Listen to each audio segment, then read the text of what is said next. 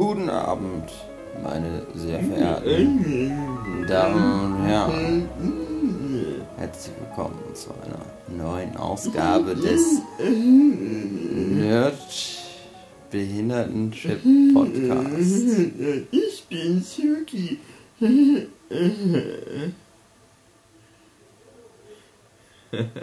Ich sag, sag nichts. Klassischer deutscher Humor. Kannst den Podcast gleich alleine machen. Das machst du sowieso immer. Das war's für mich, ich bin raus. Viel Spaß mit Dave. So. Was jetzt davon? Aber es heißt doch der Steve und Hugi Podcast. Nein. Bitte!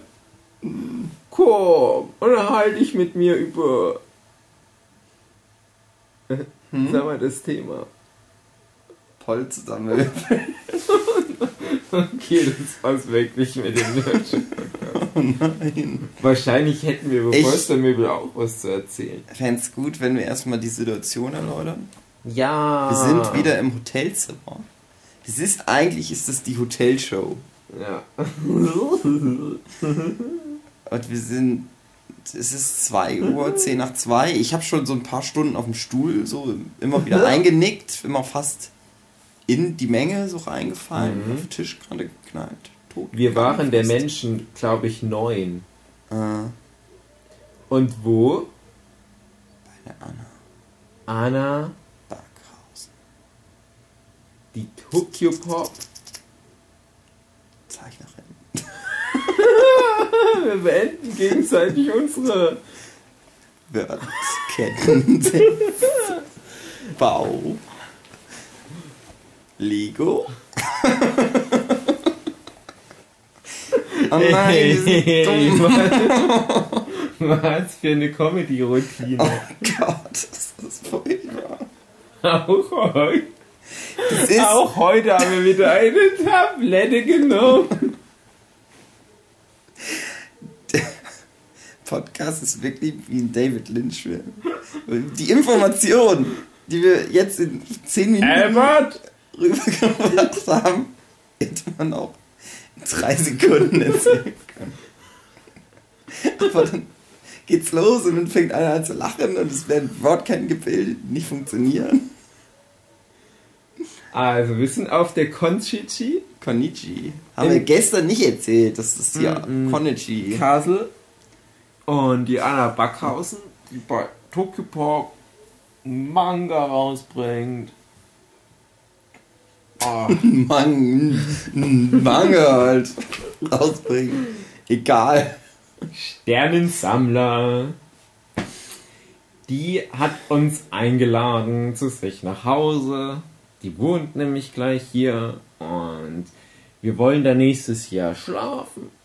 Und Deswegen da mussten wir das eingewöhnen. Genau. Genau. Und da haben die uns halt schon mal so ein bisschen inspiziert. Angeschnuppert im Schritt. Der Matthias, der Hugi, der Jochen, ich und dann noch fünf bereits dagewesene Gäste oder, oder Besetzer der Wohnung, inklusive Anna und ihrem Freund, haben gemeinsam diniert. Es war sehr köstlich. Es Brot. gab Brot und so ist die offizielle Bezeichnung. Und ich habe mir ein hab leckeres Brot Ich gemacht. habe nur Brot gegessen. Ich habe ich hab ein Brötchen mit Mayonnaise, Salami, Salat, Tomate und Käse gegessen. Ich habe eine Scheibe Brot und ein Glas Frühlingszwiebeln. Nein, Mhm. äh, Kaiser Doch. Zwie- Frühlings, Frühlingszwiebeln. Frühlingszwiebel ist auch korrekt. Ja. Okay. Da sind wir eher mittendrin im Thema. Ja. Wir werden immer besser Ja. mit unseren Podcasts. Wir sind wie die Spinne.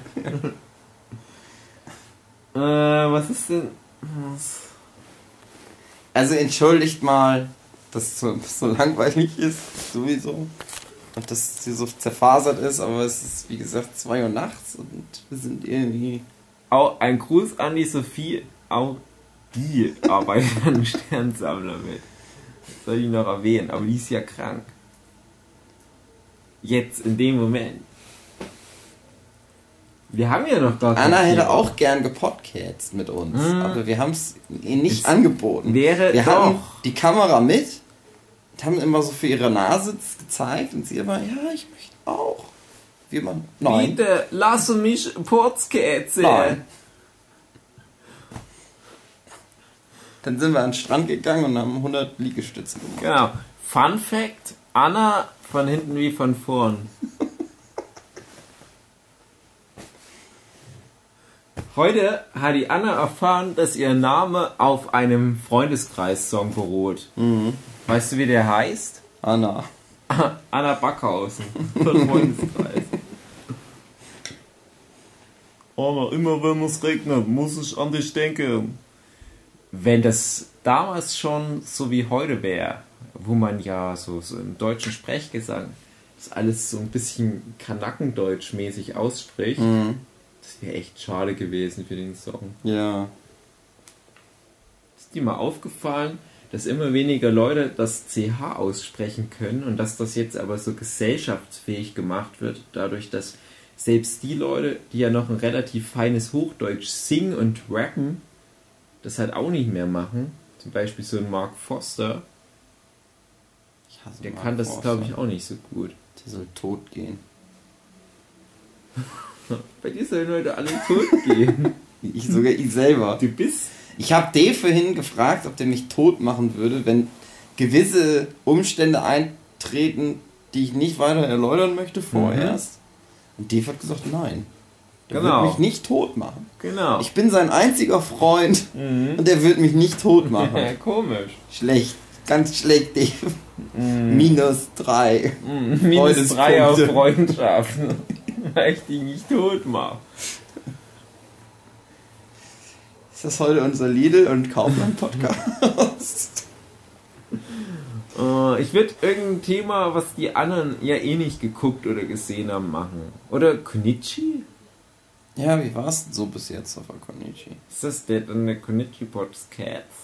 Ja, Ja, scheiß drauf. morgen Sonntag passiert eh nicht nochmal was. Eben. Wir können ja mal generell die Geschichte der Konichi, wie wir sie bisher erlebt 16 haben. Jahre gibt es jetzt die Konichi. Genau, das Thema Super ist Sweet dieses 16. Jahr. Genau. Das ist geil.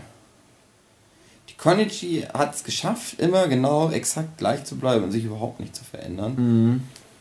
Die Konichi ist der deutsche Comedian unter den Conventions. Mhm.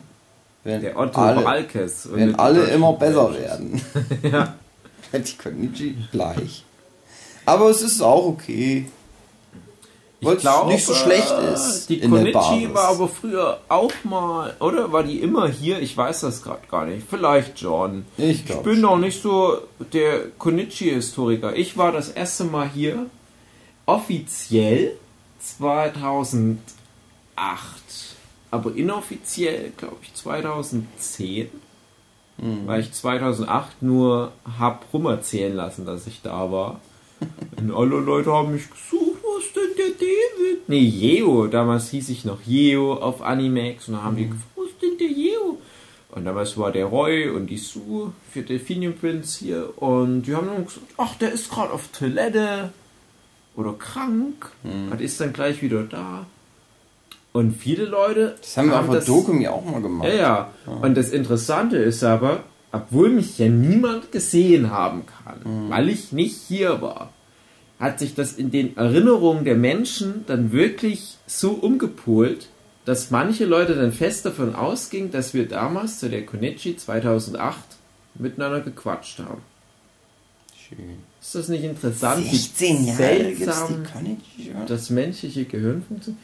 Guck mal, 100. 2008 ist gerade mal neun Jahre her. Das sind Ja. ganze sieben Konichis vorher schon gewesen. Wie krass das ist, oder? Krass. Wie, wie krass. Dann ein Jahr habe ich ausgelassen und dann waren wir hier mal mit so, einem, so einer großen Entourage hier. Warst du da auch mit da, wo wir den, den Stand hatten bei diesem kaminartigen Ja, Ausbruch? Das war meine erste Konichi. ah, meine auch. Ja, Hab ich gerade erzählt. schön.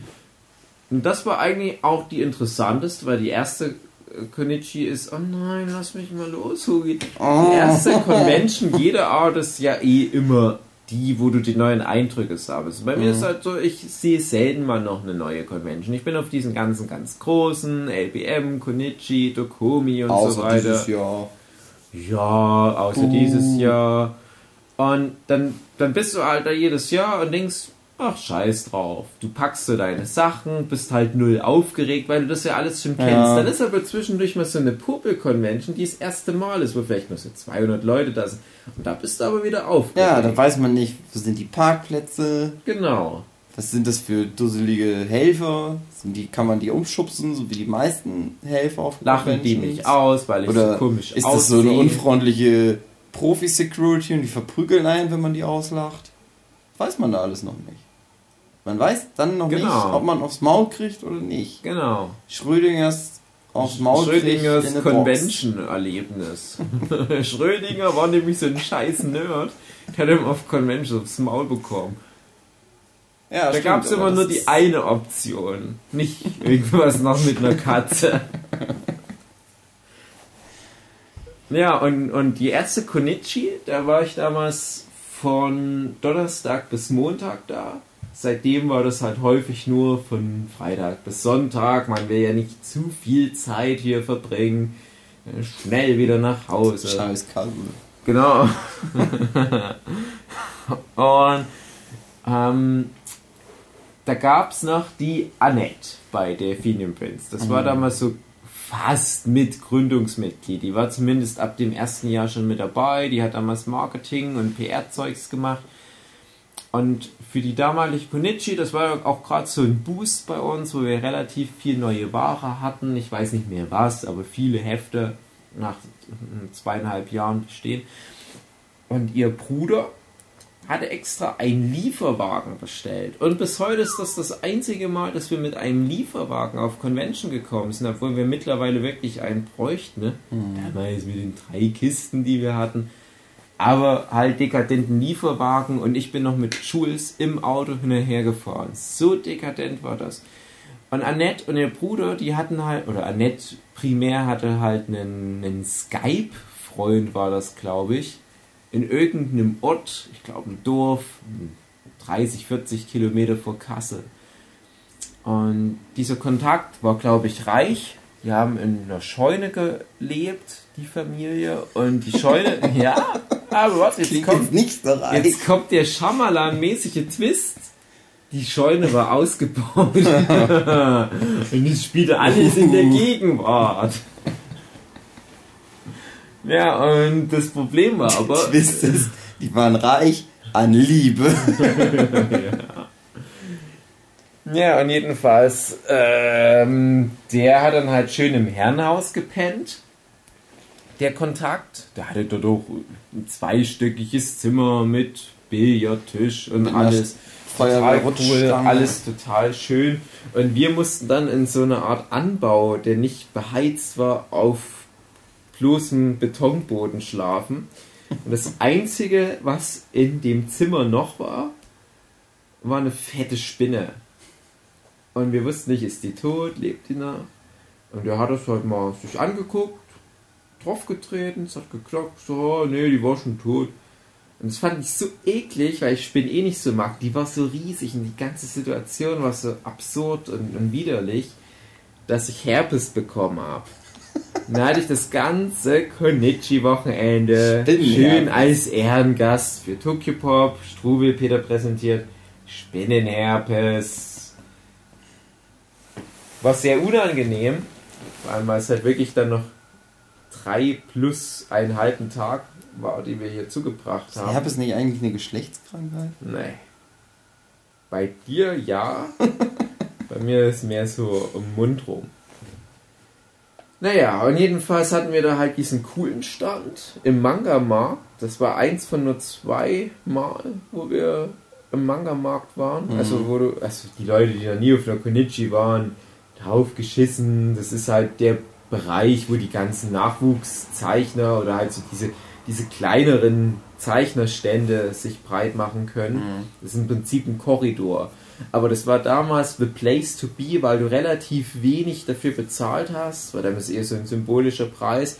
Aber du konntest halt echt viel Umsatz machen, weil da viel Durchgangsverkehr war und das war gerade so die Phase, wo das im Erblühen war.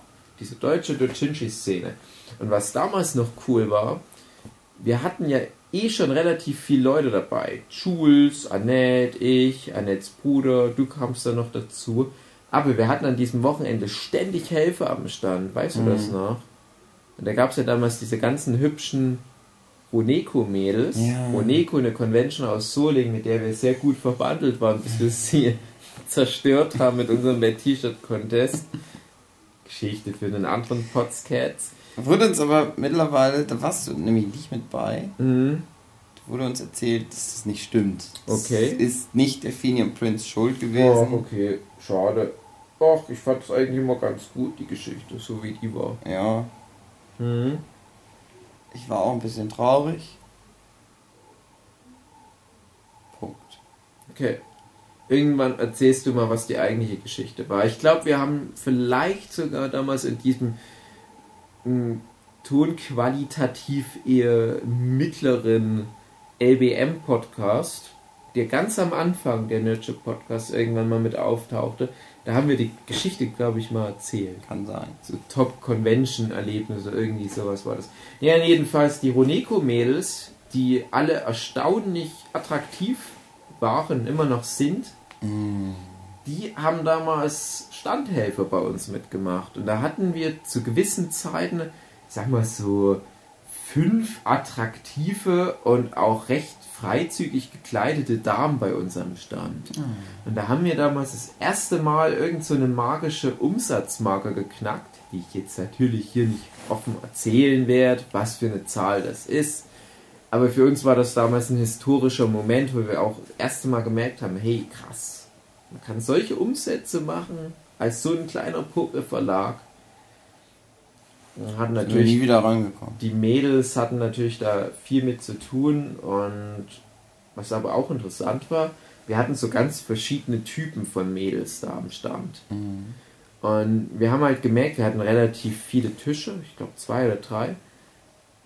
Und verschiedene Kunden sind zu verschiedenen Mädchen gegangen, wo die sich halt wohler gefühlt haben. Manche sind auch zu uns gegangen. Und die Theorie, die ich seit Jahren vertrete, ist ja, du brauchst immer mindestens ein Mädchen am Stand für die Abrechnung. Weil wir beide, wir sind so zwei richtige verrückte Knalltüten, wenn du mich fragst. Hugi, Dave, da ist immer was los, da gibt's immer was zu lachen, immer ein Lied auf den Lippen. Aber viele Leute mögen das auch gar nicht so. Beziehungsweise die finden uns cool und denken, ich wäre gern wie die. So frech und spritzig und hip. Aber im gleichen Moment schreckst du dir auch ein bisschen ab, weil die vielleicht ein bisschen introvertierter sind und wir wirken dann zu extrovertiert und hübsch und cool, dass die uns vielleicht gar nicht ansprechen wollen, um Ware bei uns zu kaufen. Und dafür brauchst du immer jemanden am Stand, der diese Leute abfängt. Und damals war das halt noch relativ häufig. Wir waren natürlich noch viel besser drauf. Wir hatten noch viel mehr Mojo. Und waren aber auch ein bisschen zu laut. Und ich habe auch schon von Leuten gehört, die es von außen betrachtet haben, dass es teilweise auch echt aufdringlich wirkte. Unser Gehabe.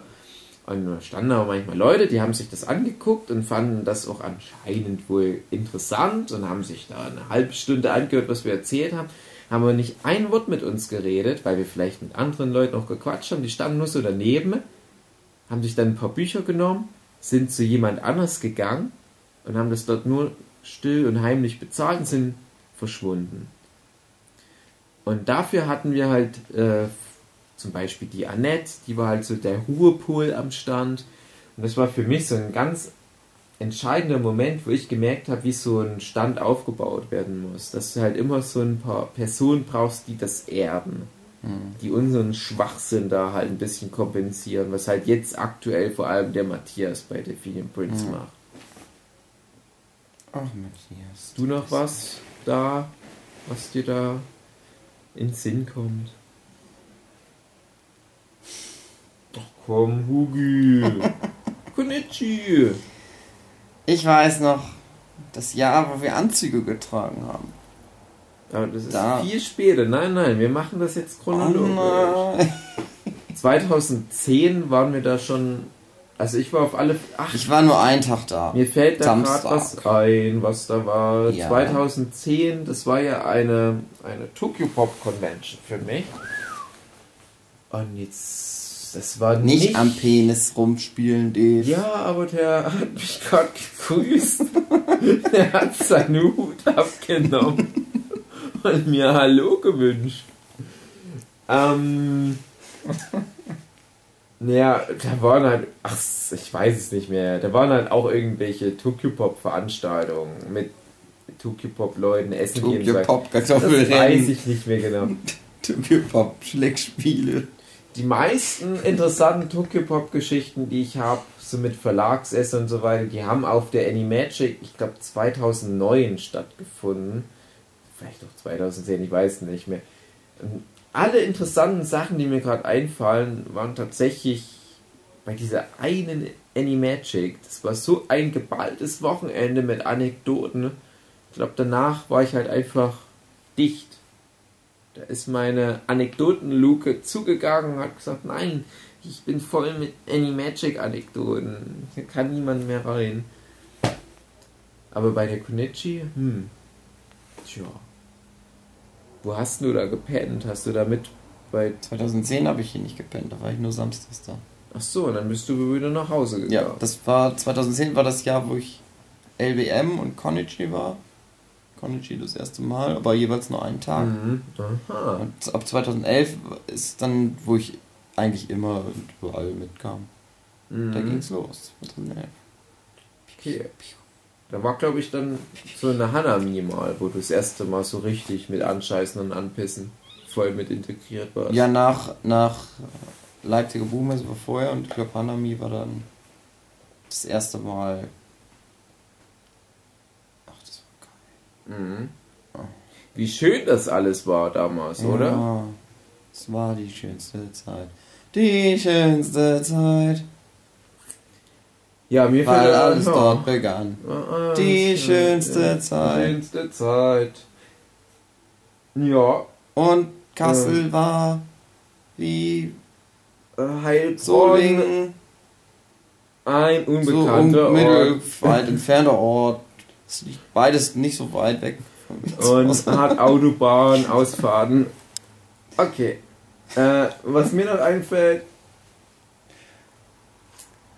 Ach Mann, jetzt hast du mich Ah. aus dem Konzept gebracht. Oh. Das ist, äh, hm, je- jetzt ist, ah, wie gut ich gepackt habe. oh Mann. Ah.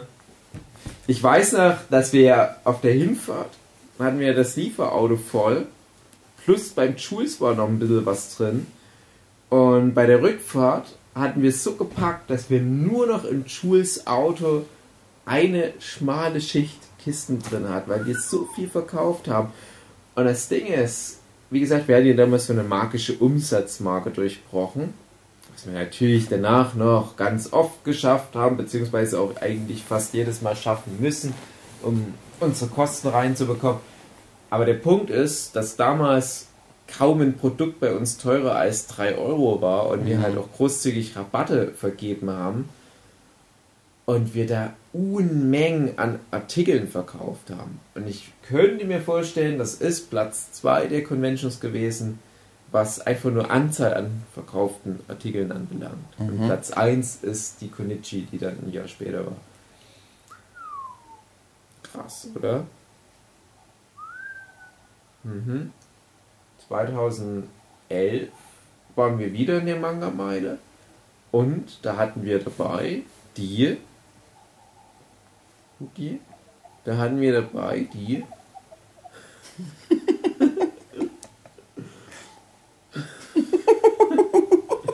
Hugi versucht den Namen zu pfeifen, aber man merkt gerade, dass Pfeifen nicht gerade das Medium der Wahl ist, um Na Namen zu pronouncen. Okay, er versucht es mal. Caro, oder? Du hast Caro gepfiffen. Ja. Stimmt, die Caro war da dabei. Und War das war, Caro dabei? da war Caro dabei. Und da hatten wir auch wieder in der Manga-Meile einen Stand, der aber so ganz eng war. Und da war irgend so ein Roman-Typ, der halt so eine, Novelle geschrieben hat über Seeräuber, ich weiß nicht. Der hatte so einen riesen Aufsteller. Und das war so eng, dass jedes Mal, wenn wir ein bisschen gerückt sind, um zum Beispiel eine Tasse aus einer Kiste zu holen, haben wir diesen scheiß Piratenschiff-Aufsteller umgeschmissen und das ist so von hinten auf uns draufgefallen. Weißt du das noch? Es war so eng. Ja, das war dumm. Es war so eng. Aber die Caro hat das so gut gemacht und das war so krass. Wie gesagt, Platz 1 der Conventions mit den meisten verkauften Artikeln. Tassen waren relativ neu im Sortiment und die Leute haben uns den Scheiß aus den Händen gerissen. Comics lief damals noch ganz gut tatsächlich. Man kann sich kaum noch vorstellen. Und so dieser eine große einschneidende Moment war für mich, als ich fast schon Nervenzusammenbruch hatte, weil so viel Andrang am Stand war, dass wir dann sogar Leute wegschicken mussten, die uns einfach nur Geld in die Hand drücken wollten für einen Artikel und wir haben die wegschicken müssen, weil wir nicht mal mehr das Geld annehmen konnten. Ja. Das war das Krasseste. Und wir mussten ständig unter unsere Stühle, weil da die Tassenkisten waren. Und wir hatten aber keinen Platz, uns zu bewegen. Und Ich ich, weiß, so Hitzeballung bekommen. Damals, also gerade da und aber auch auf anderen Conventions, viel mehr auf Verkauf, also verkaufsmäßig Ja. Sachen machen musste. Mittlerweile ist es halt so nicht mehr viel los bei uns am Stand. ja. Und äh, wenn was verkauft wird, dann macht das Matthias meistens. Und ich sitze die ganze Zeit nur und kann zeichnen. Das ist immer ganz schön. Wobei heute, da warst, war du, halt da warst du halt auch mal wieder eine Weile weg und ich habe dann halt auch einfach mal wieder so random ein paar Leute angesprochen Mhm. und das hat auch wieder ganz gut funktioniert. Aber damals, da waren wir halt einfach besser eingespielt und ich würde mal sagen, unser Zenit war so 2013, 14, Mhm. wo wir diese Masche hatten. Ja, mit diesem, hey, wenn du das dazu nimmst, bla bla bla, und dann haben wir mal zu viel verlangt aus Versehen, Ja. ne, mit diesen vermeintlichen Rabatten. Aber da hatten wir wirklich so ein, ne, im Prinzip war das wie ein Dialog, den wir jedes Mal durchgegangen sind, wenn Leute Ja. am Stand vorbeikamen. Aber vorher hatten wir noch nicht wirklich so eine Routine, was das anbelangt. Aber wir hatten einfach so einen jugendlichen Irrsinn in unserem komischen Versuch, Sachen zu verkaufen, dass es wiederum dafür erstaunlich erfolgreich lief. Ja. Das ist halt dieses Mojo. Und ich weiß nicht, warum das dann irgendwann verschwindet. Das ist uns beiden passiert, das ist dem Roy passiert und dem Chefredakteur, der fast gar nicht mehr auf Conventions kommt. Aber irgendwann ist das dann weg, so, so diese frische Eifer und du ruhst dich zu sehr auf dem aus, was du meinst, du an Basis schon geschaffen zu haben. Ja, was man denkt, das. Das Ding ist, man denkt halt so ein bisschen. Man hat da so viel Arbeit jetzt reingesteckt, jetzt müsste es von alleine Ja, eigentlich genau, laufen. Das, das tut's meine halt ich, nicht. ja. Aber trotzdem ist man so auf dem Stand, dass man es nicht mehr Also kann. es gibt halt diese paar Stammkunden, die eh immer kommen, wie heute halt auch. Aber du merkst Mhm. halt auch, die kommen halt nur wegen dem einen einzigen neuen Buch, was jetzt rausgekommen ist. Und du denkst, okay, hätten wir jetzt vier neue Sachen rausgebracht, die hätten das ja alle gekauft. Und damals war das ja so. Damals hatten wir zwischen zwei Conventions vier neue Sachen. Und die ersten Stammkunden, und wir haben damals natürlich auch verhältnismäßig mehr neue Stammkunden gewonnen. Ganz ehrlich, ich wüsste jetzt nicht, ob wir bei dieser Konichi jetzt dieses Jahr viele neue Leser bisher überhaupt erreicht hätten. Ich habe natürlich bei meinen Tokyo Pop Signierstunden ein paar neue Gesichter gesehen, die halt jetzt mein mainstreamigeres neues Werk halt da mitgenommen haben. Kannst ja jetzt aber auch nicht sagen, dass die dann halt was von Delphinium Benzin als mitbekommen. Beziehungsweise bei uns was einkaufen. Zwei, drei, die aber schon eigentlich noch zu Dokumi gehören, weil ich die da schon angelabert habe. Mhm. Und die jetzt dann die ersten Sachen gekauft haben. Mhm. Ja, okay. Ja. Ist ja auch in Ordnung. Ja, okay, solche Fälle gab es natürlich ja immer, dass du halt irgendwann die Leute anquatschst und, und du hast halt diesen langen, steinigen Weg erstmal, wo du die Leute unterhalten musst, du musst denen was vorsingen und eine Stunde lang irgendwie einen Affentanz aufführen und vielleicht nehmen die aus Solidarität das eine Heft mit. Und dann auf der nächsten Convention kaufen die den ganzen Rest, weil sie gemerkt haben, hey, die hatten recht, das war wirklich geil. Aber selbst sowas kommt seltener vor. Ich hatte halt jetzt das Wochenende, also die zwei Tage, die wir bisher verkauft haben, eher so das Gefühl, die Leute wussten eh ganz genau, was sie noch mitnehmen müssen. Die kommen an den Stand, wissen, okay, Elefantenfriedhof 4 habe ich bisher noch nicht bekommen. Dieses Jahr greifen auch ganz gezielt dahin. Der wird auch sonst nicht groß geguckt. Die wissen mhm. auch schon mittlerweile, dass nicht viel Neues rauskommt. Äh, es ist halt in der Hinsicht auch so ein bisschen eine langweilige Routine geworden. Und früher dieser Össin, ich glaube, das, das hatte halt auch einen, einen, guten Effekt, weil es halt so diese, diese Novität war für das Konichi-Publikum, für mhm. das es ja vielleicht dann teilweise auch schon so die siebte, achte Konichi war. Sowas wie uns kannten die vielleicht noch nicht und jetzt gehören wir ja auch einfach zum Inventar. Ja. Und wir sind jetzt ja seitdem auch immer am selben Platz gewesen. Immer dort dieses Mittelfoyer, wo uns niemand so richtig sieht, wo wir aber diesen schönen großen Platz haben. Da ging es dann so die Jahre immer mehr downhill. Oh Mann. Weißt du noch? Scheiße. Weißt du noch, vor, ich glaube, vier Jahren. Ich glaube, die Leute sind die Leute sind oft enttäuscht, die kommen an unseren Stand, denken, ach, jetzt tanzen Dave und Hugi ihr lustiges Affentänzchen für mich. Mhm. Und oft, du bist ganz oft einfach so am Zeichnen und ich sitze manchmal wirklich so richtig depressiv auf dem Plan. Guck die Leute so ganz traurig an und sag, oh, tut mir leid, es tut mir leid. Ich weiß es nicht. Ich kann nicht mehr, ich bin. Ich, ich fand es schön, dass wir heute mal wieder gesungen haben. Ja, aber wie? oh es war gut, ich fand's gut, weil naja. wir haben Sailor Moon gesungen, aber ganz langsam. Und gruselig. gruselig, aber trotzdem synchron, obwohl wir uns nicht abgesprochen haben. Ja. Wir hatten einfach das Tempo gut gehalten. Das war nicht schlecht. Ja. Und der, der da hat gesagt, er kommt vielleicht wieder. Ja. Vielleicht. Der wird heute Albträume bekommen, das war echt gruselig. Ich habe mich beim Singen selbst dann manchmal gewundert, wie gruselig das ist. Vielleicht ist das, muss das unsere neue Masche werden, gruselig. dann kommen auf einmal die ganzen Emos und Gruftis und.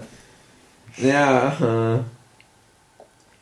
Ich überlege noch. Also ich weiß noch 2011, wo wir ja vorher waren, halt diese mit Caro, wo dann danach auch Caro jedes Jahr dann da war, weil es so mhm. gut lief mit ihr das war für mich auch die erste Convention überhaupt, also nicht nur die erste Convention, sondern die erste Convention überhaupt, wo ich das Gefühl hatte, den Stand nicht mehr verlassen zu können. Mhm. Was seitdem aber Standard ist. Und bis dahin mh, hm, hatte ich ja schon recht viel Convention-Erfahrung gesammelt innerhalb von wenigen Jahren. Das ging ja bei mir so 2008 dann so richtig los mit Delphinium Prince, dass ich dann sehr häufig auf Conventions war. Ich habe mir jeden Tag bis zu zwei Stunden genommen, wo ich rumgelaufen bin. Ja. Wo ich Sachen gekauft habe, wo ich mich mit anderen Händlern unterhalten habe, wo ich auch mal so Bring in Buy oder irgendwie Teegarten und Karaoke mitgenommen habe. Weil ich dachte, es gehört einfach dazu. Man ist ja auf der Convention, man muss ja das kulturell auch mitnehmen. Und bei der Convention mit Caro, wo wir einfach nur ohne Ende verkauft haben, habe ich gemerkt, ja, das ist eigentlich auch ganz geil die Leute kommen ja auch zu dir. Du kannst sie ja trotzdem ah. unterhalten. Du musst ja den Stand gar nicht verlassen. Höchstens mal, um aufs Klo zu gehen. Aber, irgendwie aber eigentlich ich, auch nicht. Ja, eigentlich nicht unbedingt. Und ich hatte dann halt aber das Gefühl, uns fehlt noch irgendwie so ein Happening. Und mhm. wir hatten relativ gut gegenüber so eine Manga-Bibliothek, wo ich ehrlich gesagt gar nicht weiß, ob es die jedes Jahr gibt. Weil wenn ja, fände ich es schade, wenn wir das jedes Jahr verpassen. Und wir beide haben uns dann mal so eine halbe Stunde gegönnt, ah. Caro am Stand gelassen und sind in diese Manga-Bibliothek gegangen. Und da habe ich in der einen halben Stunde so viele Bücher entdeckt, die in Deutschland erschienen sind, von denen ich noch nie was gehört habe, die man als Manga bezeichnen kann. Ich war echt total baff. Also wir haben da echte Schätze. Da war zum Beispiel auch eine deutsche Veröffentlichung, die sah im Prinzip aus wie so Ghost in the Shell, der ursprüngliche Manga. Habe ich nie was davon gehört. Das ist, glaube ich, 2000 oder 2001 rausgekommen. Hm. Dann äh, Hino Horror habe ich dort das erste Mal für mich entdeckt. Mhm. Bugboy. Kann ich auch empfehlen. Ja, und das war dann die Einladung des nur noch am Stand rumhängens. Mhm. Dann hatten wir auf der Konichi die folgenden Jahre erstmal so, ich habe ja vorhin selber gesagt, es ging ja nur noch Downhill, das stimmt aber nicht, weil wir dann ein paar Jahre lang stetig immer Umsatzplus hatten. Mhm. Und die Konichi war dann halt auch, ich glaube schon noch neben der Leipziger Buchmesse, so die wichtigste Veranstaltung des Jahres mit dem meisten Umsatz, wo man auch so viele Leute wie sonst nirgends abgreifen konnte. Und dann war aber dieser eine Punkt erreicht, ich glaube vor zwei Jahren war das dann, wo wir das erste Mal keinen neuen Rekord aufgestellt haben. Und dann ging es bergab. Ich bin echt gespannt, ob wir dieses Jahr einen neuen Tiefpunkt erreichen oder ob wir Ja. letztes Jahr zumindest ein kleines bisschen übertreffen. Ich glaube nicht. Glaubst nicht? Glaubst, es wird ein neuer Tiefpunkt? Zumindest halt für diese Ah, vielleicht Phase nicht. jetzt. Vielleicht schon. Ein bisschen schade. Nenn mal die Gründe. Warum läuft es nicht mehr auf der Konichi?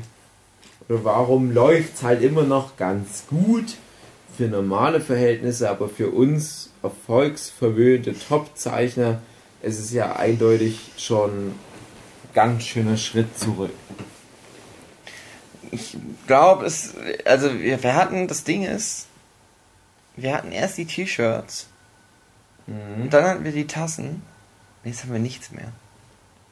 Also, die gibt's zwar alles noch, aber wir brauchen was Neues. Wir brauchen einfach mehr neue Produkte. Produkte, Produkte, Produkte. Wir haben ja immer wenig neue Veröffentlichungen, was auch doof ist. Ich glaube, wir haben komplett alle Leute, die sich für uns interessieren, bereits kennengelernt und Ja. die kennen uns schon. Ja, wir müssen was Neues mal ausprobieren. Wir müssen Catboy Ja, und Dogboy zeichnen. Wir haben ja auch immer das Problem, dass unser Stand zu vollgemüllt ist. Und Ah, mein ist Problem mit, mit Conventions an sich ist, mit dem ganzen Verkaufsthema.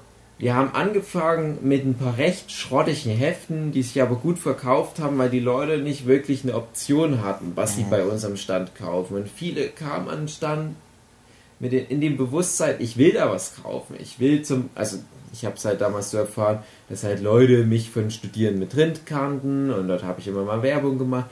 Und die wollten mich halt irgendwie unterstützen und vielleicht auch indirekt Studieren mit Rind zu unterstützen. Und dann lagen da halt nur so ein paar affige Hefte, Suburbia High School. Geil. Und, äh, 78 Tage die ersten Hefte und sowas lag halt draußen. Und das haben die halt mitgenommen. Es gab ja nichts anderes. Und dann fanden die das halt aber vielleicht doch ganz cool.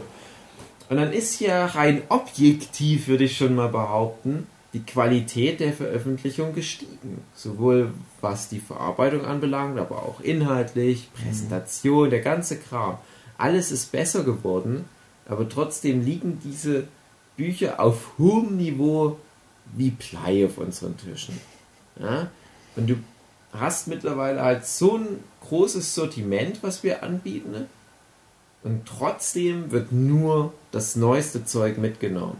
Wenn du auf der Konichi was Neues rausbringst, dann geht das auch definitiv richtig gut weg. Natürlich, die ganzen Stammkunden sich drauf stürzen, weil die es noch nicht haben. Aber ich frage mich, warum so die normale Laufkundschaft nicht diese ganzen anderen Titel aus unserer Bibliothek nachholt. Für die ist das ja neu. Auch wenn zum Beispiel jetzt ein, ein Elefantenfriedhof vielleicht so 2011 erschienen ist, wissen die das ja nicht. Für die ist das ja ein neuer Comic, aber irgendwie funktioniert das so nicht. Das verstehe ich halt nicht. Wir haben halt jetzt, wenn du unsere Auslage anguckst, das ist alles schön präsentiert, das sind halt echt große Zeichner mit dabei, eine Daniela Winkler, eine Nana Jakiere und so weiter. Und trotzdem zieht das Zeug halt einfach nicht mehr. Irgendwie ist da, das, das ist zu viel Rauschen. Und ich frage mich manchmal, was passieren würde, wenn wir den Stand wieder kleiner machen würden und würden nur drei verschiedene Bücher hinstellen. Und, aber vielleicht in dem Bereich von der Konichi sein, äh, wo wir wieder mehr Laufkundschaft an uns vorbeikommen haben, die uns vielleicht komplett noch gar nicht kennen und dann irgendwie Interesse geweckt wird und die stehen dann davor und denken, oh, drei Bücher, eins davon kann ich ja mitnehmen. Bei uns stehen die jetzt davor und denken, oh nee, das ist so viel, ich fange gar nicht erst an. Hm. Theorie. Ja, könnte sein. Sehen, kann man auch so sehen. Schwierig, schwierig.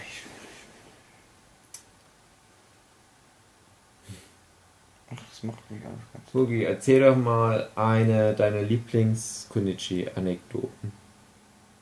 Es gibt eine richtige Antwort übrigens. Also, meine Lieblings-Konichi-Anekdote. Es war, ich glaube, 2014, glaube ich. Ich weiß es nicht genau. Wir hatten Anzüge an. Es war ein Tag, wo wir gesagt haben, heute tragen wir mal Anzüge. Ich glaube, zur Feier von 78 Tage Veröffentlichung von Tokyo Pop oder so eine Scheiße. Mhm. Und dann haben wir uns Federweißer besorgt auch noch zusätzlich. Und Bier und andere Sachen, die man nicht trinken darf auf der Connection. Und wir hatten unseren lieben Freund Schulz dabei. Mhm. Seinen richtigen Namen nennen wir aus Schutzgründen nicht. Julian. Julian W.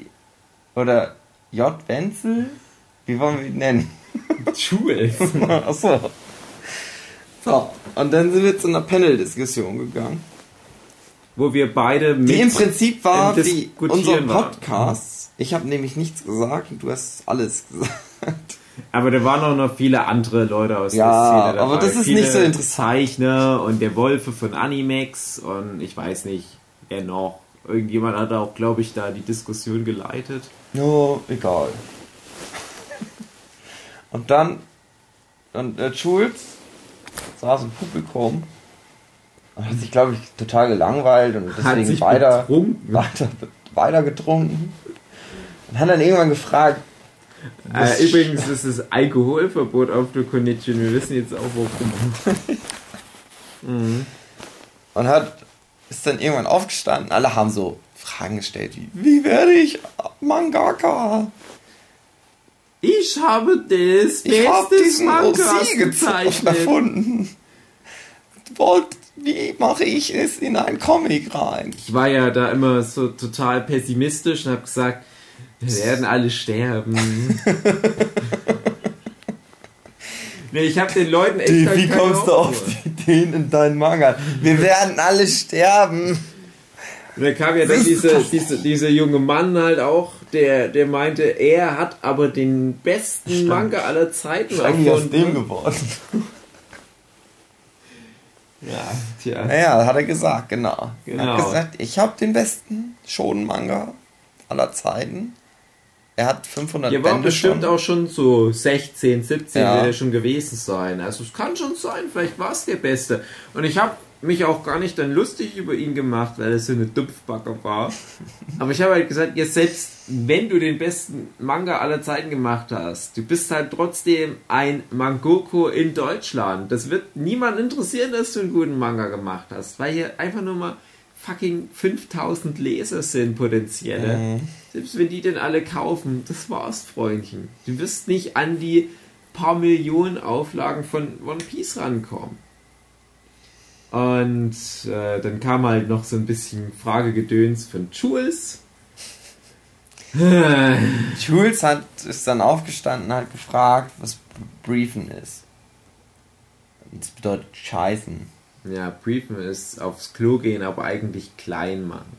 Und ähm, die, der Witz dahinter ist, wir haben damals, Jules ist ja ein Kommilitone von mir, wir haben damals zu Uni-Zeiten viele Wörter gesammelt, die wir verwenden können, um in der Öffentlichkeit zu kommunizieren über teilweise prekäre Themen, ohne dass Leute in Hörweite irgendwie denken, oh, warum reden die darüber so offen, das ist mir unangenehm.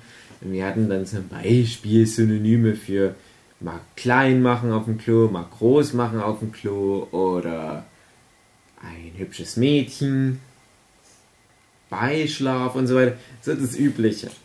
Und wenn man da gesagt hat, ich gehe mal briefen, dachten halt die Leute um uns rum, ja, der hat jetzt ein Meeting mit seinen Businesspartnern, aber eigentlich hat man gestrullt, wie man im Volksmund sagt. Und wenn man äh, geflashmobbt hat, hat man gekackt. Und ich glaube, der Jules hatte gefragt, was der Unterschied zwischen Briefen und Flashmob Ja. ist. Und ich dachte, oh nein, aber ich musste ja die Frage beantworten. Und nachdem ich halt echt zwei Stunden lang ganz feine, förmliche, wissenschaftlich fundierte Antworten gegeben habe, musste ich dann vor all den Leuten erklären, dass es eine Scheiße und das andere Pissen heißt. Und irgendwie hast du da mit einem Schlag deine Alles zerstört. ganz Aura eingerissen und dann war im Prinzip auch diese Diskussionsrunde vorbei. Wir hatten auf einmal, wir beide sind dann von dem Podium runtergegangen. Es war klar, der Typ gehört zu uns. Genau, der stand dann auf einmal neben uns und das war so peinlich. Jules schon total angeschickert mit seinen beiden Judebeutel voller. Judebeutel. Der Jude, Die Judebeutel. Judebeutel. Dann hat er noch die Jaja schon ein bisschen angemacht, Ah. aber so ganz schlecht. Jules ist da nicht so gut drin. So, er so, na, hallo, total Äh, angesagt. Und, was du hier? Ist auch- Äh, ist äh, auch da. interessiert sich nicht wirklich für die Antworten, macht einfach so, aha, aha. das macht cool. Schulz eh sowieso immer. Das ist ja so. Du erzählst ihm was und er sagt immer, äh, aha, aha. Ah, Du weißt cool. genau, der hört dir eigentlich nicht Ja. zu. Der ist in Gedanken schon wieder bei seiner nächsten Möglichkeit zu masturbieren. Dann sind wir noch essen gegangen mit Schulz. Genau, aber nicht dabei. nur mit Jules, sondern ja wirklich mit dem Animex-Vorstand. Also Ah. wirklich die großen fünf des Animex. Und wir sind in so ein. Wir sind einfach die Straße runter, die Diskussionsrunde hat viel zu lange Ja, gedauert. ja. Und eigentlich haben alle Läden schon zugemacht.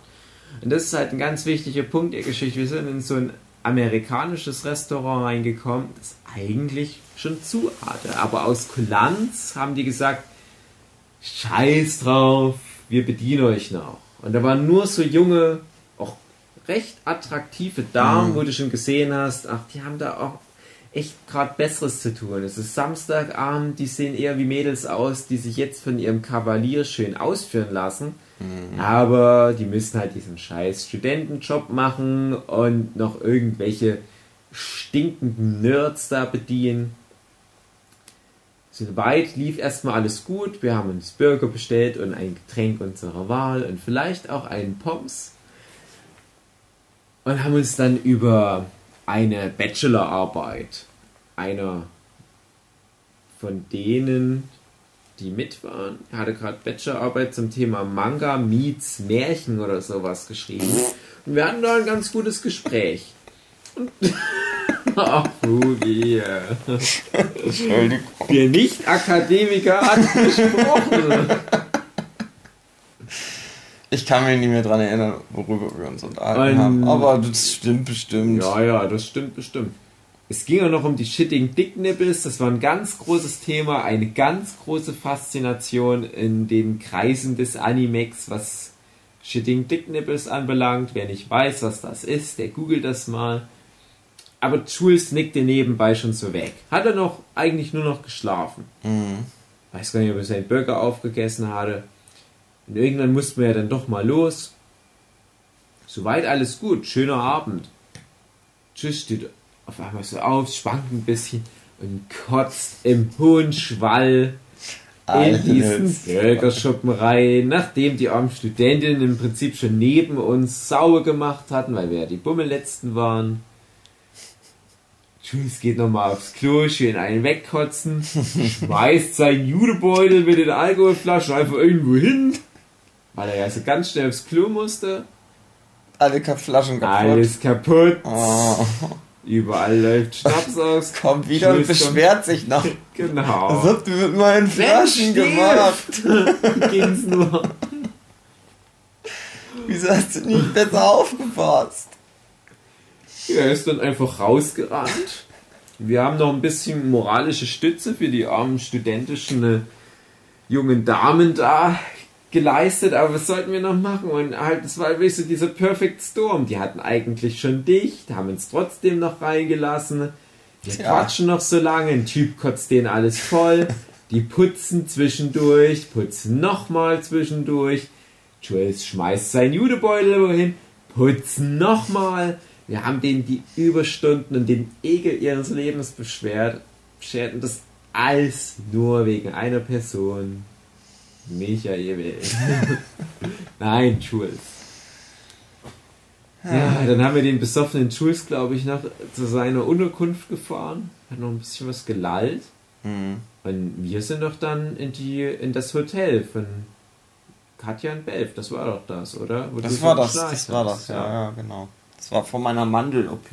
Jetzt schnarche ich ja nicht. Es war die Konichi, wo wir hingefahren sind, ohne zu wissen, wo wir pennen. Ja, stimmt. Und wir haben uns darauf vorbereitet, dass wir halt echt im Auto pennen. Mhm. Also es, es war das einzige Mal, dass ich wirklich fest damit gerechnet hatte, okay, diesmal keine Unterkunft, weil sonst pennen wir in der Regel bei Freunden, guten Bekannten, manchmal auch in einem Hotel. Wir hatten Jetzt. die ersten Cognichis, das war ja immer in diesem, in der Studentenbude, was Sonja irgendwie organisiert hat. Das, Das war Cousin. komisch. Es war immer komisch, weil man da nicht sagen durfte, man sollte nicht reden viel. Und einmal haben wir die Nackte gesehen, weißt du das noch? Das war Die geil. war so nackt. Die war so nackt, konnte dass man ich ihre Epidermis In die rein habe. gucken konnte man, so nackt war die. Und das wollte, die, die wollte eigentlich nicht, dass wir die sehen. Doch, Meinst du? ja. Die wollte Ja, das. Ich glaube, der Cousin, Die hat gehört, wie der wir. hatte das mal erwähnt, dass die so eine leichte exhibitionistische Veranlagung hat. Und für den war das halt auch total uninteressant. Und die, war, die sah ja gut aus. Ich habe zu wenig in der kurzen Zeit gesehen von ihr, aber ich bin der Meinung, die hatte halt echt einen guten Körperbau und alles. Also es war jetzt nichts, wo man sagen müsste, ach, ich gucke lieber freiwillig weg. Aber er hat dann trotzdem sich schon satt gesehen gehabt Mhm. Weil das wohl einfach dann täglich passiert ist. Aber für uns, für uns Unberührte, Unbefleckte, war das so ein Geschenk echt Gottes. das, was am nächsten an Geschlechtsverkehr rankam, ever.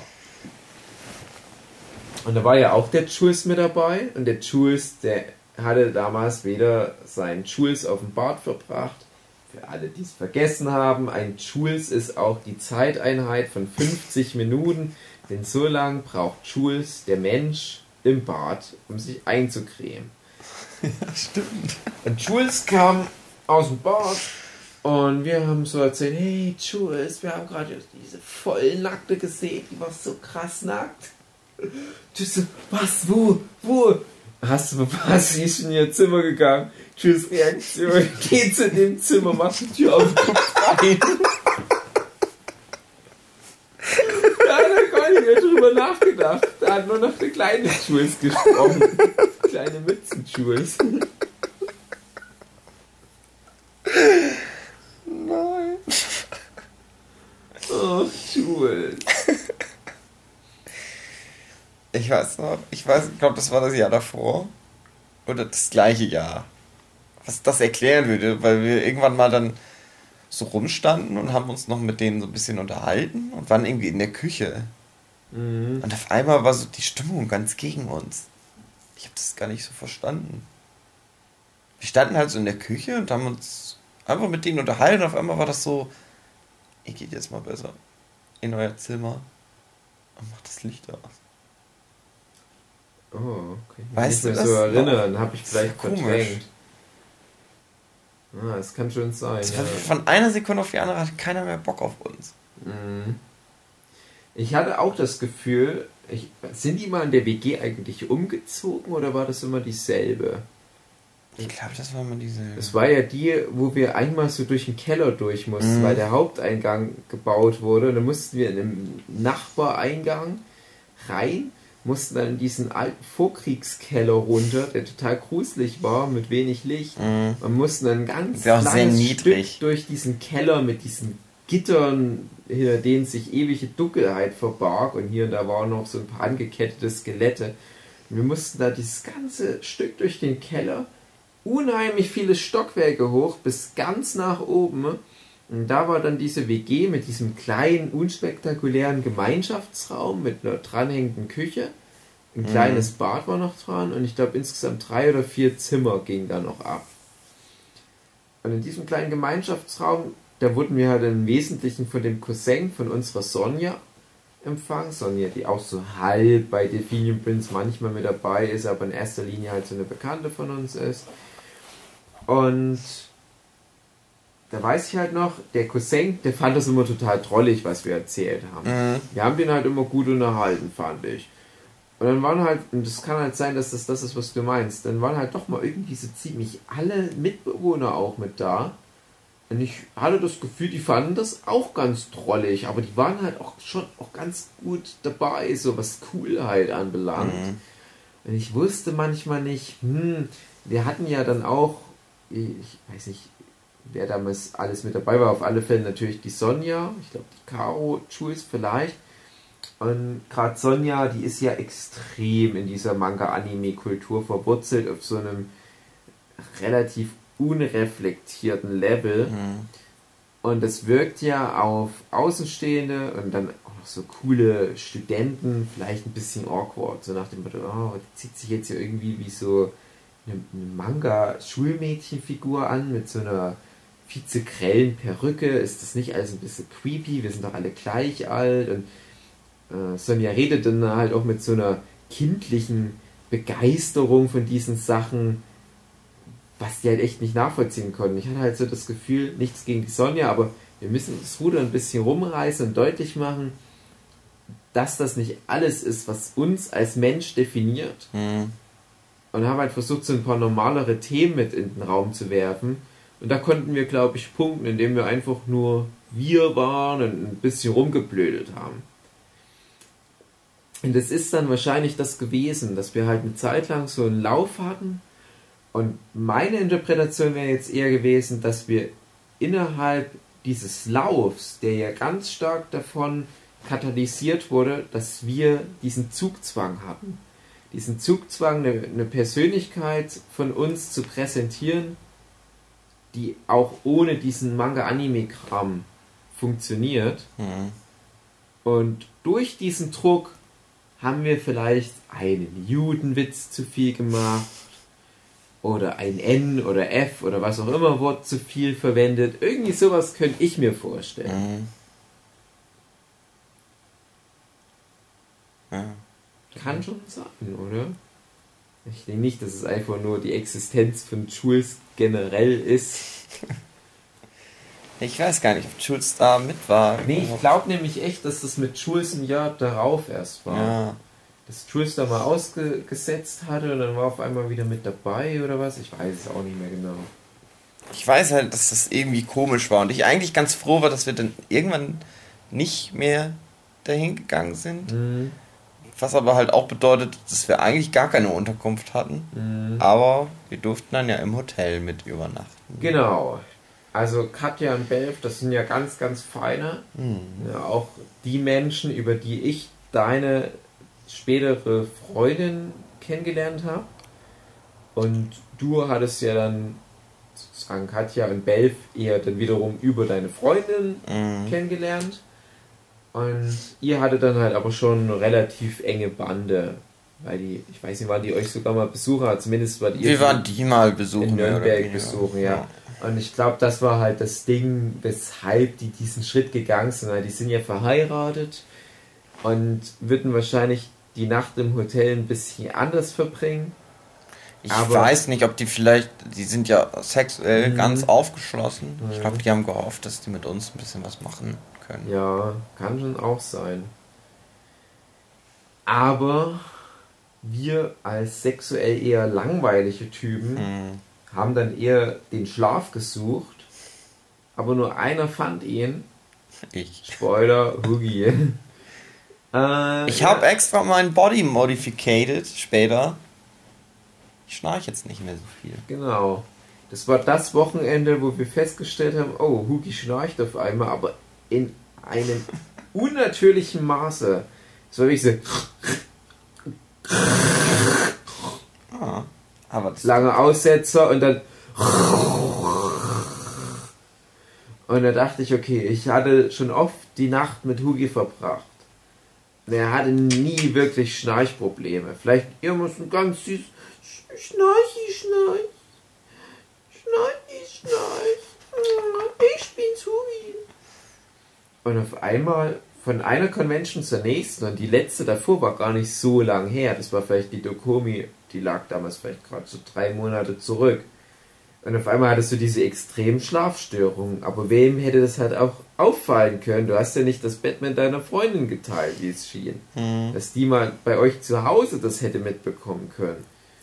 Und so bedurfte es schon einer Handvoll Fremder, dich auf dein Schlafproblem hinzuweisen. Das Ding ist, mit meiner Freundin war das so, dass ich halt sehr, es war so, es war meine Aufgabe, die in den Schlaf zu kriegen, dass die dann geschlafen hat und dann durfte ich Kissen immer erst schlafen.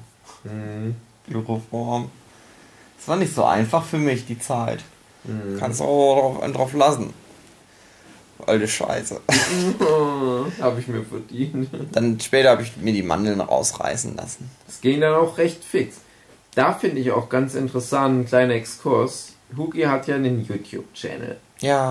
Und neulich hast du da ja mal dieses geheime Video hochgeladen. Mhm. Ja, wo du halt ein Video immer auf Halde hattest, falls du mal deine regulären Uploads Was nicht hinbekommst. Drei, vier Jahre alt war schon. Genau. Und ich bin der Meinung, das war nämlich, kannst du ja gleich bestätigen oder verneinen, ich bin der Meinung, du hast dieses Video kurz nach deiner Mandel-OP aufgenommen. Nee, es muss vorher gewesen sein. Vorher tatsächlich, ach Mist, dann liege ich falsch. Es war nämlich so, dass du nach dieser Mandel-OP eine kurze Zeit eine andere Stimme hattest. Mhm. Ich weiß gar nicht, ob dir das selber aufgefallen Ja, ist, mir. Aber war so mein erster Eindruck, ah okay, so klingt jetzt Hugi, aber das hat sich dann wieder angepasst. Jetzt klingst du halt wieder wie vor der Mandel-OP, aber ich dachte Ich konnte mal das R nicht mehr rollen. Komischerweise. Direkt nach der OP, weil das irgendwie so. Na, weißt du warum? Es hat so viele Ecken und dieser eine Fuß, der unten absteht. Und wenn du das rollst, oben ist ja dieser Bogen Ah, ja, beim da R. geht's, ne? Hm. Da kommst du ganz gut rum, aber dann kommt der Fuß oder das Bein oder wie das heißt bei dem Buchstabe und da hakt's Du dann. musst das R immer ins O stellen, dann kannst du es rollen. Witzig. Witzig. Buchstabenhumor. Ja, das ist der Humor des kleinen Mannes. Naja, und später hat dann meine jetzige Mitbewohnerin, frühere Freundin, die hat uns dann eine Unterkunft organisiert. in Kassel.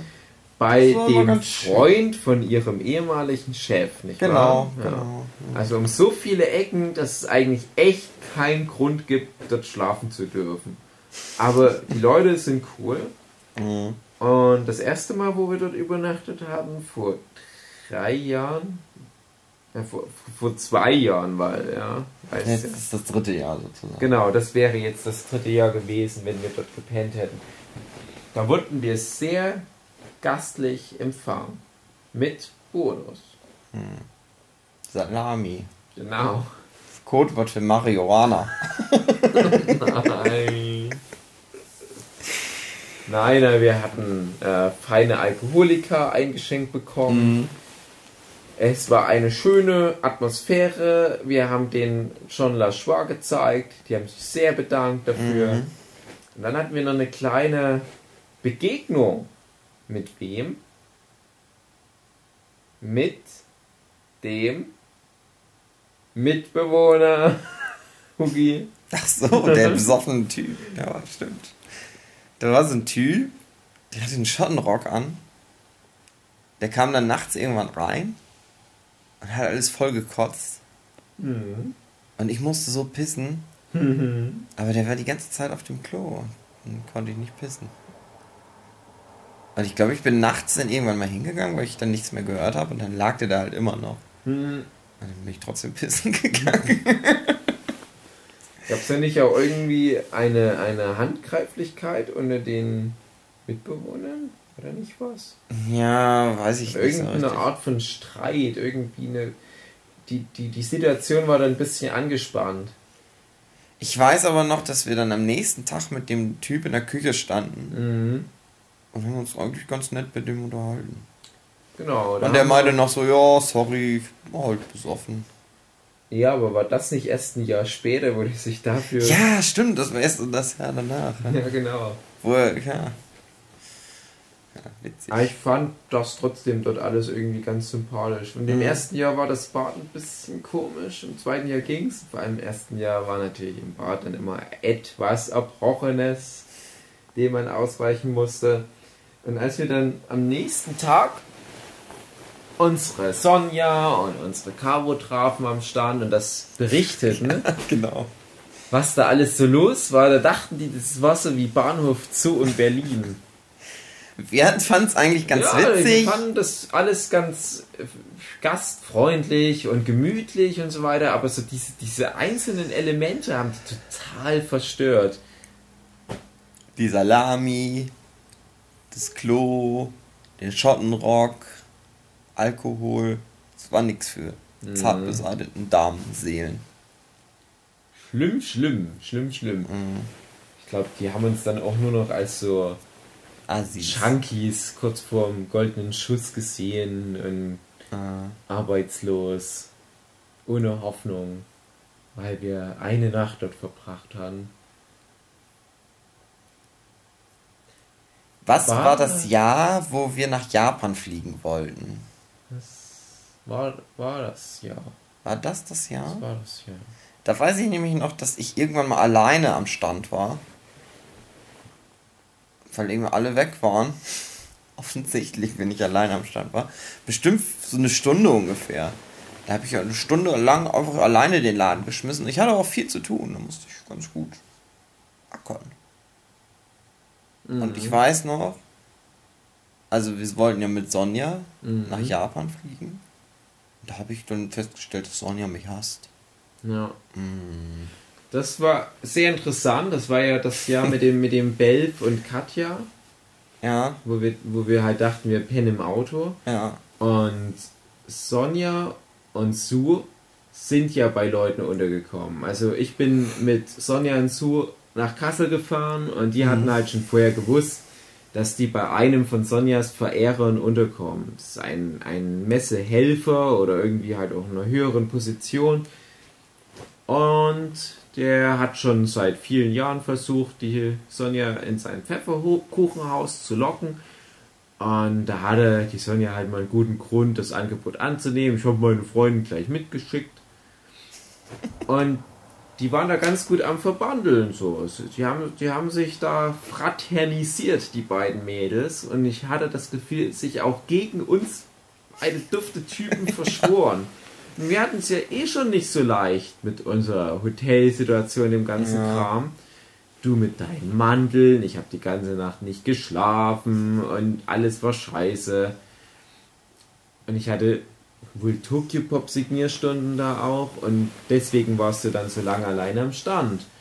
Und auch gerade die Sue, die ja mithelfen sollte am Stand, die hatte sich einfach ihre Bachelorarbeit mitgebracht und hatte dann Ja, den ganzen Tag über im Mhm. Hotelzimmer Bachelorarbeit geschrieben. Sonja, die geht ja dann immer auf die ganzen Panel-Diskussionen und so weiter. Und dann war der Hugi ewig lang allein am Stand. Hat den höchsten Respekt aller Zeiten dafür verdient. Also ich war da auch, ich habe mich da ganz schuldig gefühlt, weil ich dachte, ja, also das, das Hugi ist zwar natürlich ein ganz klares festes Verlagsmitglied, aber es ist eigentlich nicht seine Aufgabe gewesen, als Zeichner irgendwann mal die ganze Bude alleine zu schmeißen. Ja, und dann kommt die Sonja und das erste, was sich Hugi nach seiner anstrengenden Aufopferung anhören muss, ist Hugi, du bist scheiße. Du kannst hier mal das Gespräch, Die Geschichte meines du, Lebens. was du mit Sonja hattest, mal noch Also das Ding ist, es ging darum, dass Sonja jetzt vor der Situation stand, dass du gerne wolltest, dass ich mit nach Japan komme. Genau, also man muss dazu Weil- sagen, Japan war damals noch Noch weit in weiter Ferne. weit entfernt, Heute aber ist die es wie unser Planung ging sehr früh los. Das war ja, vielleicht so ein Dreivierteljahr vor dem eigentlichen Trip nach Japan und Hugi war damals noch sozusagen im, im ersten Cast mit drin. Bist du dann rausgewählt? Dass ich rausgewählt. Ja. Nein, das war ja auch mit deiner Entscheidung. Ja, ja und dann war es halt so, äh, dass, ja, du wolltest gerne, dass ich mitkomme. Ja. Und ich meine, ich bin halt so ein Typ, ich, ich mache einfach alles, was man mir sagt im Prinzip. Mhm. Und ich finde, ich bin eigentlich auch ganz umgänglich. Und unterstütze immer die Gruppe mit gutem Laune und äh, Gesang. Und Sonja hat halt Angst, dass wir, also die sagt halt, wir schaukeln uns gegenseitig hoch und benehmen uns einfach wie die letzten Assis. Und sie hatte halt Angst, dass wir sie vor Japan bloßstellen. und, sie sich dann, Japan, schaut sie euch an! und sie sich danach nicht mehr in Japan sehen lassen kann, weil wir da waren. und ohne dass ich irgendwas gemacht hätte, hatte sie mich praktisch so verurteilt und hat schon gesagt, so mit dir, mein Freund, wird das nichts. Und hat mich dann so zur Seite genommen und alleine mit mir geredet und ich fand das so ganz unangenehm. Ich so gedacht habe, was ist denn jetzt mit los? Ich habe doch überhaupt nichts gemacht. Zumal wenn man. Die ist auch gruselig. Und ja. Entschuldigung. äh, ist halt so. Ich fand das so daneben dieses Wochenende, was das anbelangt. Ich hatte da auch mit meiner Freundin da echt Stress, weil ich auch dachte, warum wichst ihr uns jetzt die ganze Zeit so an? Und dann, weil Schulz mal ein bisschen was zu trinken mitbringt an Stand, ist die total ausgeflippt. Total besessen von Regeln und weggeprotzt, wütend und so weiter. Und wir haben ja das Wochenende alles gemacht. Die hatten ja nichts zu tun. Die konnten mitfahren, hatten ihre Tickets und so weiter. Wir haben den ganzen Scheiß gemacht, die ganzen Kisten geschleppt, Verkauf und den ganzen Mist. Das ganze Wochenende mussten wir uns nur anhören, dass wir scheiße sind und Alkoholiker und drogenabhängig und ach Mann. Das war, das war ganz nervig, der Aspekt. Aber ansonsten fand ich es schön mit dir. Ja. Und das war auch das Jahr, wo wir einen gewissen Pakt geschlossen hatten. Kannst du dich noch erinnern? Pakt geschlossen. Äh, das lief damals finanziell immer noch gut. Das war, glaube ich, immer noch ja, ein oder zwei Jahre bevor dann dieser Umbruch kam, wo es dann wieder bergab ging. Aber wir hatten halt festgestellt, dass wir uns primär über Tassen finanziert hatten auf der Convention. Also es war halt echt irgendwie 60% des Umsatzes waren Tassen, wenn nicht sogar noch mehr. Und da hatten wir uns als Comiczeichner ein bisschen verarscht gefühlt und haben gesagt, na, eigentlich müssten wir mehr Comics verkaufen. Also so viel ging da echt nicht. Wir haben gesagt, ja, wenn sich das jetzt nicht maßgeblich ändert innerhalb der nächsten zwei Jahre und irgendwas passiert, was uns pusht, dann hören wir auf in genau zwei Jahren. Und die zwei Jahre waren schneller rum, als man denkt. Es ist noch schlimmer geworden. Dann standen wir so da. Das war dann, glaube ich, vor, auch schon wieder vor zwei Jahren, dass wir so da standen. Und dann, ja, machen wir das jetzt? Nö. Das kann doch nicht alles. Hä? Ich weiß es nicht. Ja, kann sein. Also wir haben dann unsere Karriere nicht beendet. Aber ich habe das die zwei Jahre über, wo wir halt diesen Pakt hatten, habe ich das schon irgendwie ernst genommen. Also ich hätte jetzt wahrscheinlich nicht ganz mit der Zeichnerei aufgehört, das ist ja auch immer noch mein Beruf, aber ich habe halt echt ernsthaft überlegt, ob ich die Comiczeichnerei an Nagel hänge. Ja, ich weiß, dass ich ganz viel Angst hatte, dass du das machst. Dann wäre ich ganz Ja. traurig gewesen. Und ich hatte vielleicht doch Angst, dass du das machst, aber hätte, hätte niemand was gesagt, das hätten wir das wahrscheinlich einfach beide durchgezogen, Ja. weil wir Angst vor dem jeweils anderen hatten. Ja, stimmt. Ich erinnere mich ganz grob wieder daran. Ja, ich habe auch oft immer, ich denke ja eh immer drüber nach, dass das Comiczeichnen so völlig sinnlos ist. Mhm. Ich habe ja auch mal das, das gebracht mit dem Kal Kälbchen ohne Arme und ohne, Mhm. ohne Beine, was sich aber immer noch weiter schleppt. Und eigentlich ist es sinnlos. Und das Kälbchen weiß auch selber nicht, warum es sich versucht, am Leben festzuhalten, wo es doch so sinnlos ist. Und so ist das halt mit unserer Zeichnerei. Eigentlich müssen von Rechts wegen her müssen wir sofort aufhören. Irgendwas Ja. Cooles machen. Aber machen wir halt nicht. Wir haben doch heute irgendwas gelernt. Ach so, ja, Furry. Furry-Zeichnung. Mhm. Bis zu 10.000 Euro für eine Zeichnung. Ja. Ja. Bei dem Markt gut ist. Ich muss unbedingt Catgirl und Dogboy machen. Catgirl und Dogboy. Ende. Ja, das war das mit Japan. Das war alles, aber das hat sich dann durch meine jetzige Mitbewohnerin alles erledigt. Und Mm, dann sind wir getrennt nach Japan gefahren.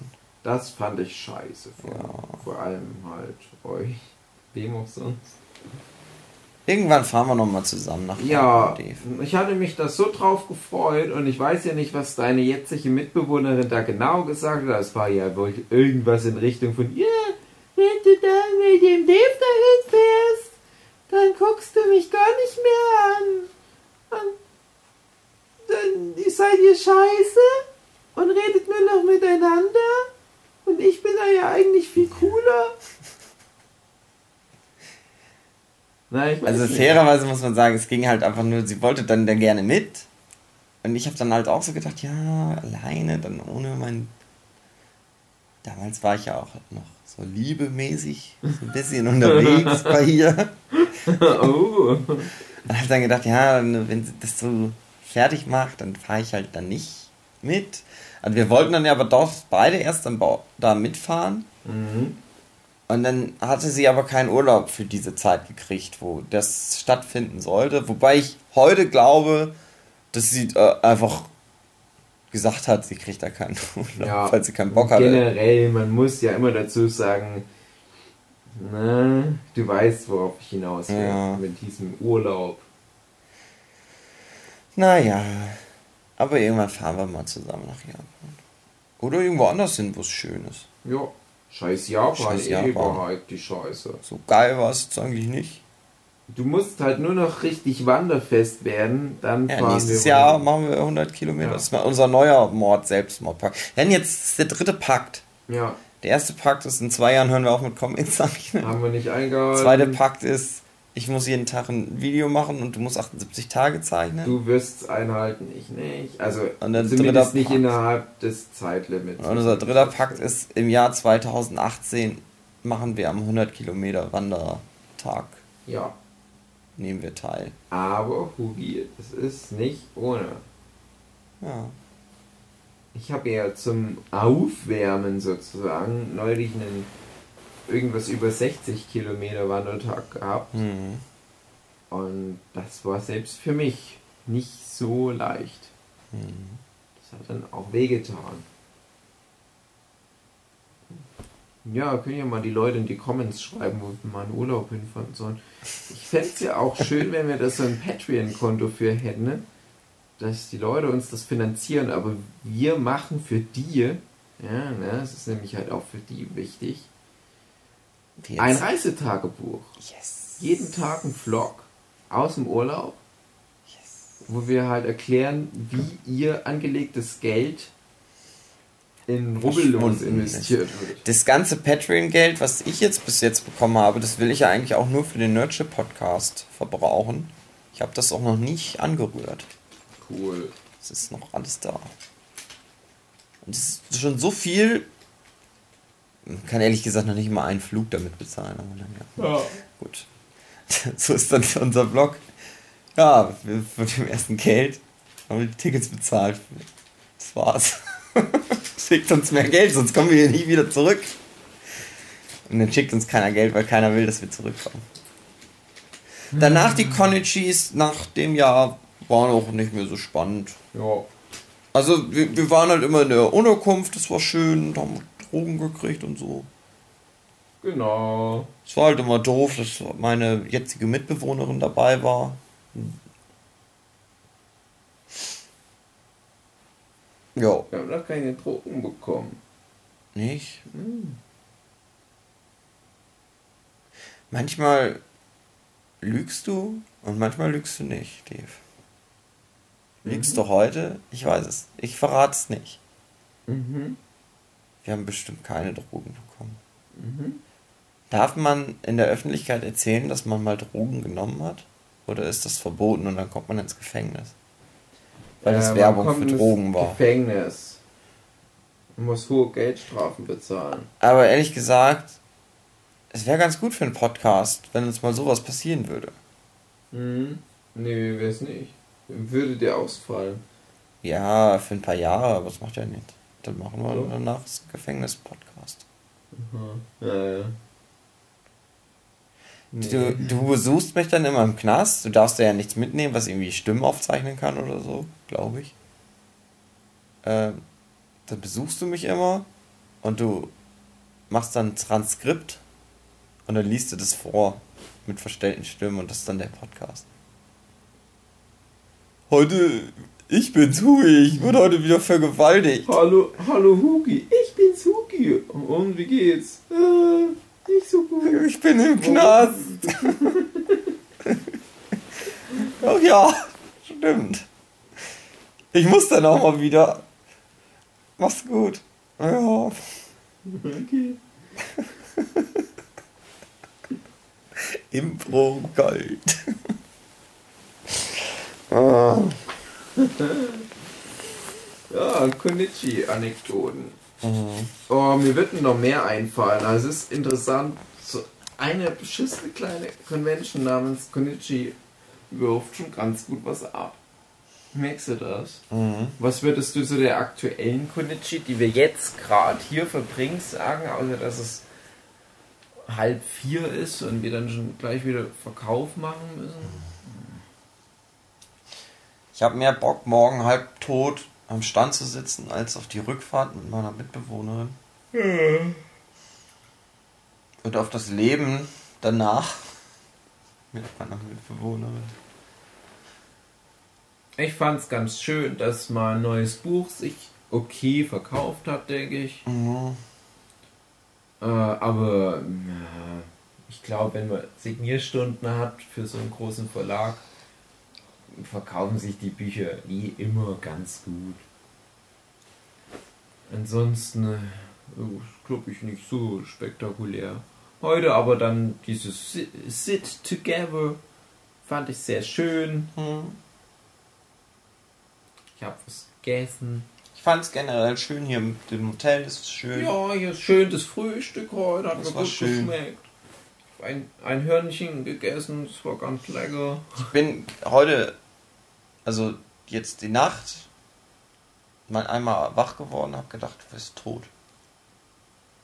Und meine Sorge war dann zu erklären, dass ich hier in dem Hotelzimmer zu suchen habe.